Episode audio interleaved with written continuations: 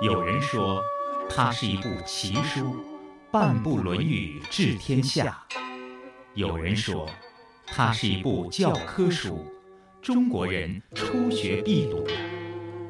这部流传两千多年、记载着孔子谆谆教诲的书，都讲了什么？又能给生活在现代社会中的人们带来怎样的人生启示呢？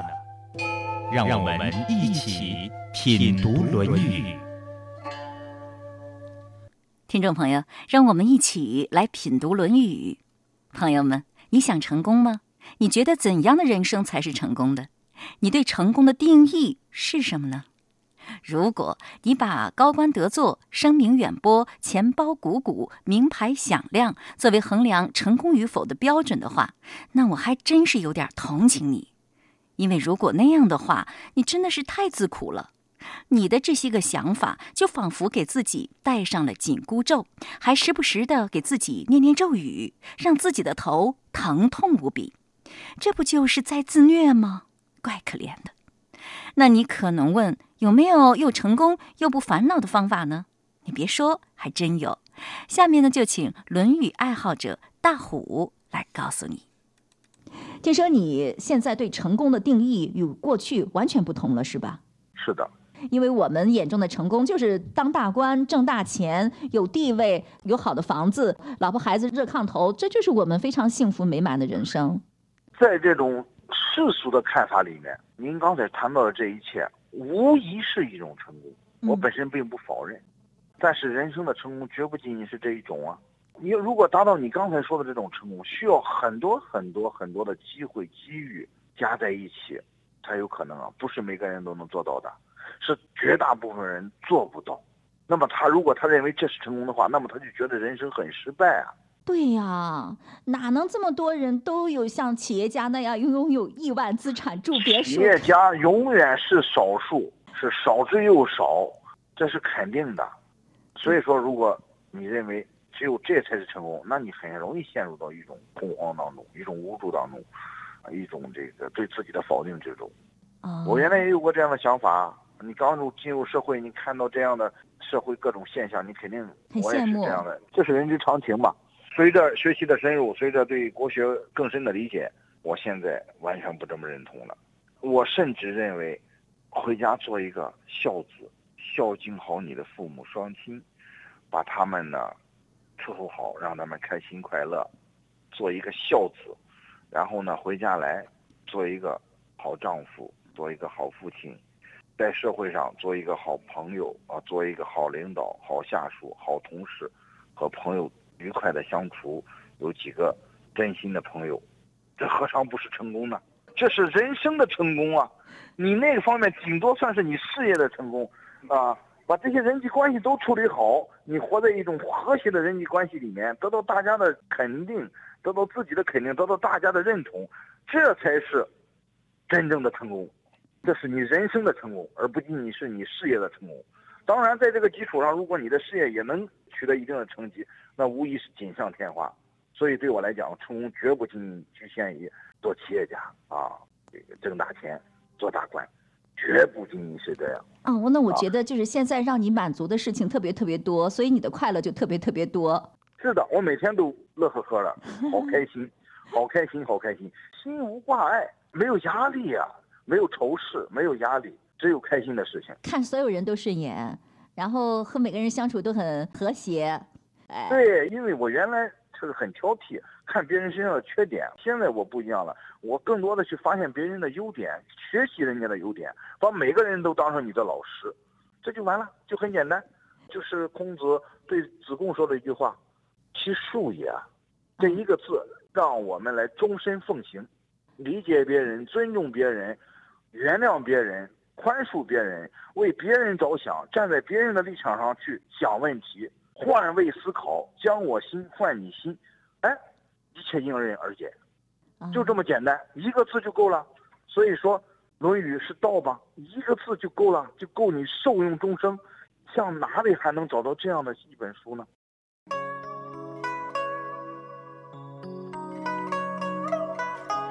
大虎告诉我们了。幸福成功之路就在《论语》当中，我也可以负责任地对你说，《论语》就是一本成功学教科书。《论语》的主人公就是孔子和他的弟子们，可谓个个都很成功，他们完全有资格成为你的偶像。遗憾的是，世人眼拙，认不得他们。当然，这些人物的生平事功也未必都符合你心目当中的成功标准，但是这并不意味着他们不成功。你心目当中所谓的成功，也未必是真成功。好了，这样说好像有点乱啊。不过这其中有一个人一定符合你的标准，这就是《论语》的第一主人公孔子。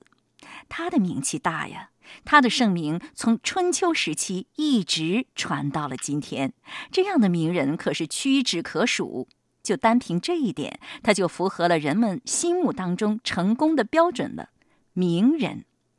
你想成名吗？那下面我们就来看一看孔子的成名之路。下面呢，我们请山东明鹤国学堂的英语乔老师向你娓娓道来。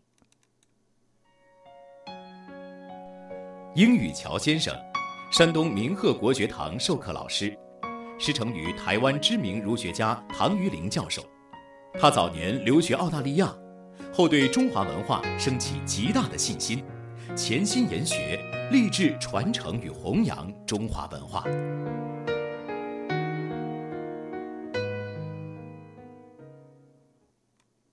说到孔子的时候，人们会说孔子是一个我们中华文明上下五千年的一个文化的承上启下者。很多人认为孔子对我们中国的贡献是在他回到鲁国之后，六十八岁回到鲁国之后，他开始定礼乐啊，修春秋这些著作，对我们中国的历史影响非常大。是啊，那孔子五十而知天命，其实很清楚，真正的决战点是在未来的那一段。那眼前的这一段，周游列国的这一段，只是在累积，只是在为了未来去铺排而已。为了未来回到鲁国的三思书定礼乐赞周易修春秋教化生徒的这一段来铺排，那也正是这一段才影响了我们中国两千多年。可是他这么晚才回到鲁国，给自己留下的时间好少啊。但有时候你那个机会不到，或者是说机缘没到，时机没有成熟的时候，回来反而效果不好。那这时候为什么时机成熟了呢？从这几个方面来说，刚刚讲到两点嘛。第一个，弟子们都已经被培养成人才了，一群人才团队，未来可以回到鲁国来组成一个人才的教学团队。那二来，天下公信力也够了。那三来，孔子去周游列国，能够散布那个文化的缘起，也已经散更散布够了。什么叫散布文化的缘起？是说，假如今天孔子只是待在自己的鲁国的话，而没有出去。来周游列国过一次，你孔子之道，现在只会成为是山东文化，而不会是中华文化，啊，出去走一次，让孔子知道成为中华文化的缘起，去散出去，广而告之等。于，散到各地，放散到全中国，再来季康子，要以很高规格的礼将孔子迎回，站在一个文化要被高规格尊重的一个角度，因为为了未来。你未来你要好好的来来办教化，好好的来培养人才的时候，你这个文化是要以被高规格的角度来赢回去。对于人情上来说，人家才会愿意来跟你来学。让你这个文化上未来在推展的时候，那个的开始就会是站在一个高的角度来开始。哦，是这样。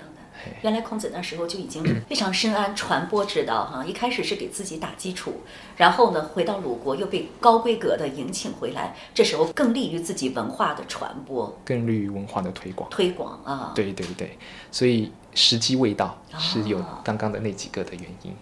那其实一般人他不见得有他的使命，一般人不会有他的使命，其实不会有，那个使命都是正面的，能够利他的，并不是每个人都有。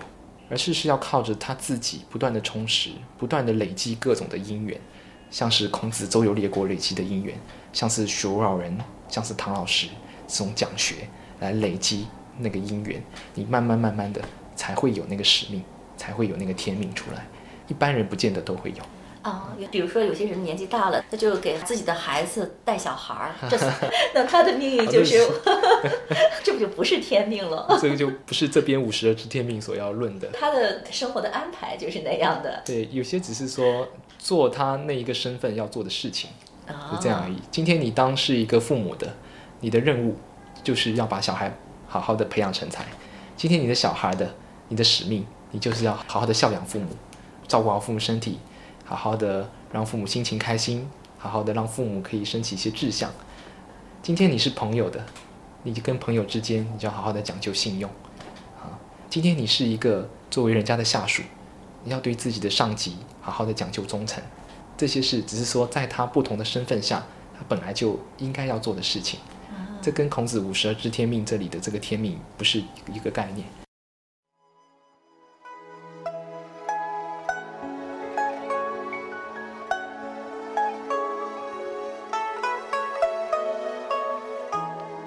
经过雨桥老师的解读，我们知道了孔子是一位很善于经营自己人生的人，连现代的营销手段造势铺排都运用得十分的娴熟。通过周游列国十四年，他扩大了自己在国际上的影响，成为了一位国际名人。回到自己的家乡鲁国的时候，他已经六十八岁了。这时候，他开始整理文化典籍，删诗书，定礼乐，赞周易，修春秋。孔子人生最重要、最辉煌的时期，就是从这时候开始的。这使得他成为中华文明承上启下的集大成者，铸就了光耀古今的千秋大业。在这之前的一切，都是在为这一刻做准备。由此，我们也看到，一个人要想获得成功是非常不容易的。首先要自己有准备、有德才。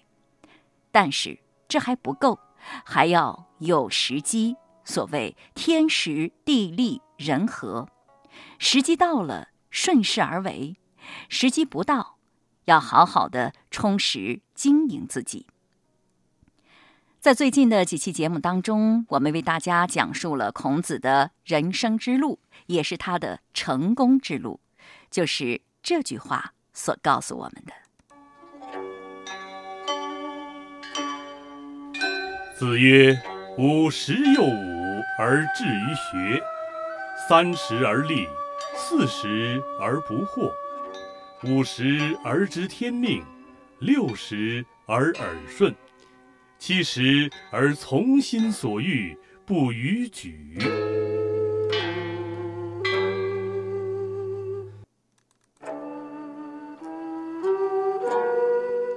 实际上，孔子在他不到二十岁的时候，在鲁国就已经很有名了。他结婚是鲁君赐婚，生子又蒙鲁君派人送来了贺礼一条红色的鲤鱼。他之所以能够得到国君的重视，是因为他有德学。他的德学来自于十五而志于学。孔子十五岁就立下了求学的志向。注意，孔子的求学可和我们当今一般人的学习不一样。一般而言，现在的学生努力学习是为了考上好大学，找个好工作，有个好收入，娶个好媳妇儿，嫁个好郎君，衣食无忧，最好还能享受奢华生活。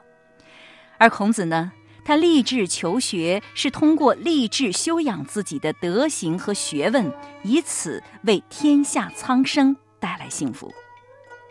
通过多年的学习，他的德学见识不得不让国君刮目相看。看来人得有点本事，没本事拿什么安身立命呢？没什么可用之处，人家又怎么会高看你一眼呢？孔子三十而立，三十岁确立了正确的见解，内心有了坚定的目标与方向，再不会被外界的风吹草动、得失荣辱所动。当一个人有了目标方向，注意啊，这个目标方向一定要是正确的，那么他的奋斗就会更有动力，也再不会被外界他人所左右，也就不会有那么多情绪不稳、烦恼忧愁了。四十而不惑，孔子所学绝不僵化死板，在三十而立的基础上，四十岁能够灵活变通而用。五十岁明白了他此生的使命，五十五岁，在又一个人生机缘成熟的时候，他登车揽辔，目光炯炯，开始了十四年的周游列国。六十而耳顺，这句话又代表了一种怎样的人生状态呢？爱发脾气、好生气的人，应该好好了解了解这句话。给大家解释一下，耳顺是什么意思呢？耳顺呢，第一个，孔子到六十岁的时候，啊，听他人说话就能够顺到他人的心里面，就是知道对方在想什么，知道对方是一个什么样的人，这是第一个。那第二个呢，是因为自己有了中心思想，所以听到的任何言语，包括极其难听的言语，自己听进去都非常的顺畅，因为都汇入到了自己的中心思想，对自己都是一种帮忙。就是不管是好听的还是不好听的，自己都不会不高兴，都会听着顺耳。还有一个就是听对方的话，就知道对方是个什么样的人。就他那个话进来时候，一听就知道他那个想法是什么。因为他会是什么样的一个人，是因为他的一些想法。就是说，一对方一张嘴就知道他心里在想什么。他的想法，就像徐老人，他晚年啊，看到一个人走入进来，大概知道他未来的吉凶祸福是七成。他开口说话了，听一听，大概就知道吉凶祸福九成。哇！因为就是啊，知道他内心的想法啊，以及借此就知道他是一个什么样的人，以及知道。如果是这样子的人，未来会有什么样的吉凶祸福？好让人佩服啊！怎样才能做到呢？我也想有这样的功夫啊！孔子他就是在这一章当中来说到，就是一个普通人，按照这样子的方法，至于学而立而不惑而知天命，然后慢慢的上来。当你之前前面的通通都累积，都已经原则确立，然后呢？对于知见上通通都懂，然后不断的在入世的过程当中，来不断的历练，还不断的跟人打交道，啊，然后对于他人所讲的话，都来做一些的思考，来做一些的揣摩，嗯，慢慢慢慢的，那个火候到了，火候自然就有了。对，我记得唐玉林老师曾经说过，要通过学历史，那就可以让自己在当代不被迷惑。那么，通过了解当代呢，就不会让自己很古板。这可能就是学历史所能带给我们的意义。嗯，但是历史的眼力，就是也还是需要老师来帮忙做抉择。啊，有的时候光看一个历史的表面的时候，那不见得就能够啊抓到那个历史它真正当当中背后的那个的。情况到底是什么？就是说，要真正的深入的掌握历史的内涵，或者是正确的方向的话，还是要经学的见地，还是要有老师的引领，还是要对。六十而耳顺，还有一层意思，就是听到好听的话也好，不好听的话也好，都听着很顺耳。一般的听到好听的话顺耳很容易，那听到骂自己的话也顺耳吗？也可以是顺耳啊。那怎么会顺耳呢？好，这就是要来做观察。那要怎么样来做观察？第一个。正好借着人家的批评，正好反省一下自己，是不是我有什么样的问题，而导致人家对我有这样子负面的看法？假如没有人家的批评，我还不会好好反省自己。正好人家批评我，这是我警觉，应该好好反省自己的时候了。好，那反省到问题，好，你就好好的把它改正。但是，假如人家说我的问题自己没有的话，那就警勉自己，提醒自己，未来不要犯类似的问题。有则改之，无则加勉。是的，是的。好，那再来也要看对方骂自己是什么样的动机。动机当中，第一个，他可能是为了要提拔自己的，像是自己的老师、自己的上级、自己的父母，是希望自己快速的成长，然后借着眼前来骂自己，希望自己能够成长得更快速。那你这个时候，你要去体会对方的心意，你要让自己听得顺耳啊，就要体会对方的心意。他的心意是为自己好，希望你更快的成长。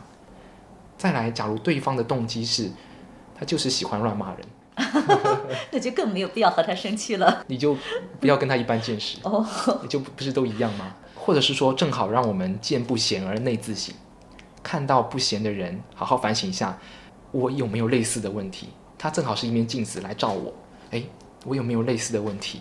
好，提醒自己千万不要犯跟他类似的问题。那同时呢，也可以让我们来好好的练习忍耐力。好，学老人说他有一个功夫，人家都比不上他，那就是忍。哦，特别是当要做一个大事业的时候，想要想要做一番事业，想要成为一个人才，总是过程当中有很多的事情，好是需要来忍的。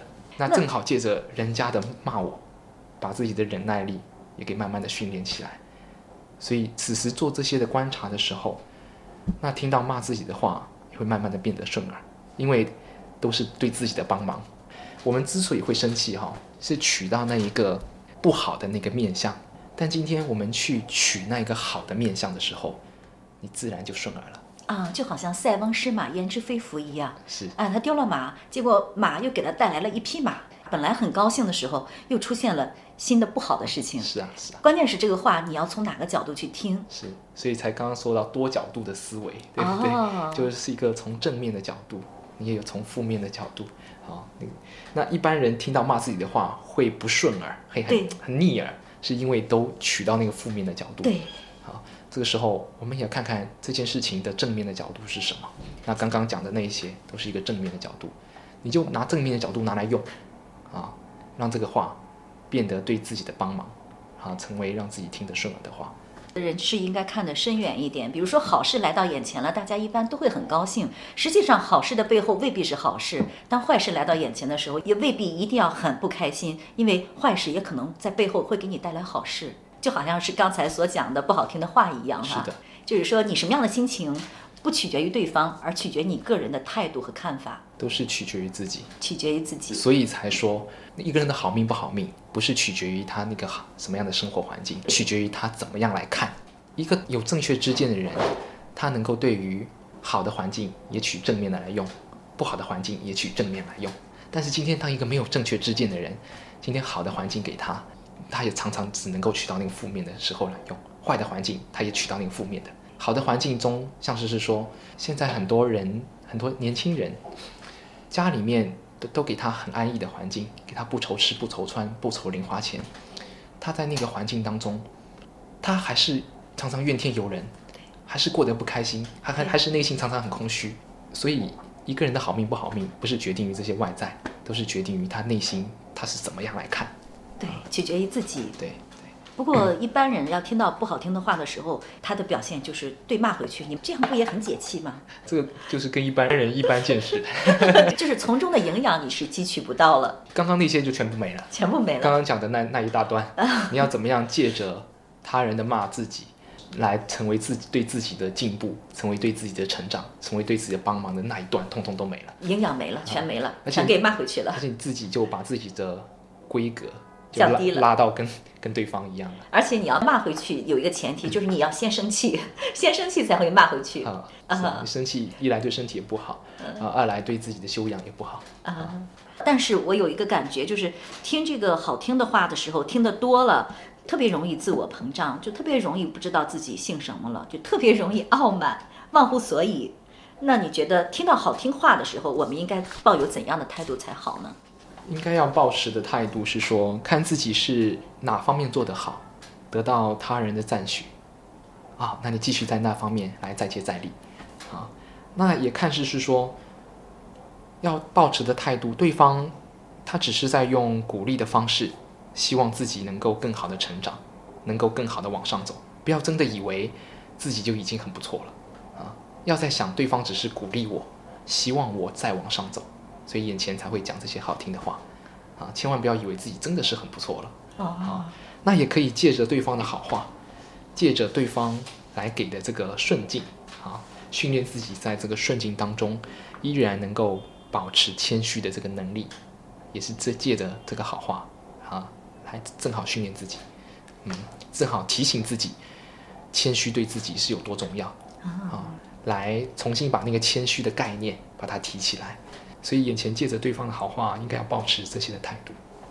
我觉得太难了，不管是听到不好听的话也好，还是听到好听的话也好，做到你说的这些，我觉得都是非常非常不容易的。所以知见都先确立，要在观念上、想法上啊、见解上，先有一个正确的见解。然后呢，今天事情又发生了，今天又有人骂自己，今天又有人对我说好话，然后把这个正确的见解拿出来，来结合眼前发生的事情来做思考，来做观察。嗯，好，慢慢的、慢慢的就能够具备那个能力了。像你这样说的话，那么通过一天一天的积累，那我想我们生活的心情会越来越好，而且过失不就越来越没有了吗？越来越少了吗？是啊，是啊，生活的我觉得也是很美好的，好像就没有什么不顺心的事儿，也没有什么不愉快的事情了。是的，因为都懂得能够取事情的正面的来用。呃，这并不是说哈、看不到事情的负面，而是是说你能够客观的、多角度的来看事情，这件事情的正面、负面，你通通都能够看到。这个时候你是选择我取正面的那个来用，好，负面的那个我不要去拿来用。那这样一看问题，我觉得对于这样的人来说就没有逆境了，是吗？全都是顺境。假如是说真的这种观念够确立的人，嗯只要功力够强的人，真的对他来讲是真的没什么逆境，别人看上去的逆境，对，都变成对他最好的帮忙。像孔子说：“陈蔡之爱，于某也其幸乎？陈蔡被围困七天，断粮七日，对啊，对我是何其的幸运，何其的幸运！何其的幸运！正好借着这个困难，来磨练自己，看看自己向道的决心，看看自己在苦当中，啊，能够安贫乐道，在苦当中依然自己不改那个向道的那个信心，也正好借着这个呃环境磨练弟子，考验弟子的心境，也正好借着这个环境，可以让自己最根本的一个孔门的心法信与天道，在那个陈蔡之爱当中来做宣说，所以才说陈蔡之爱于某也其幸乎？对我真是太幸运了，这个逆境简直是其他的顺境所没有的功能。一般人要是绝粮七日，七天没有饭吃的话，多恐怖啊！但是孔子不这么看，孔子不这么看而，且是一件非常幸运的事情。很幸运的事情。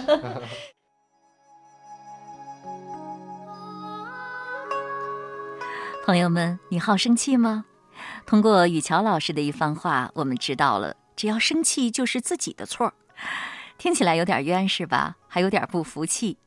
我解释给你听啊，你看看，拿别人的错误惩罚自己，这还不是自己的错吗？再看看，孔子六十而耳顺，代表一种人生境界。你呢？六十而生气，只能说明自己修养不够啊。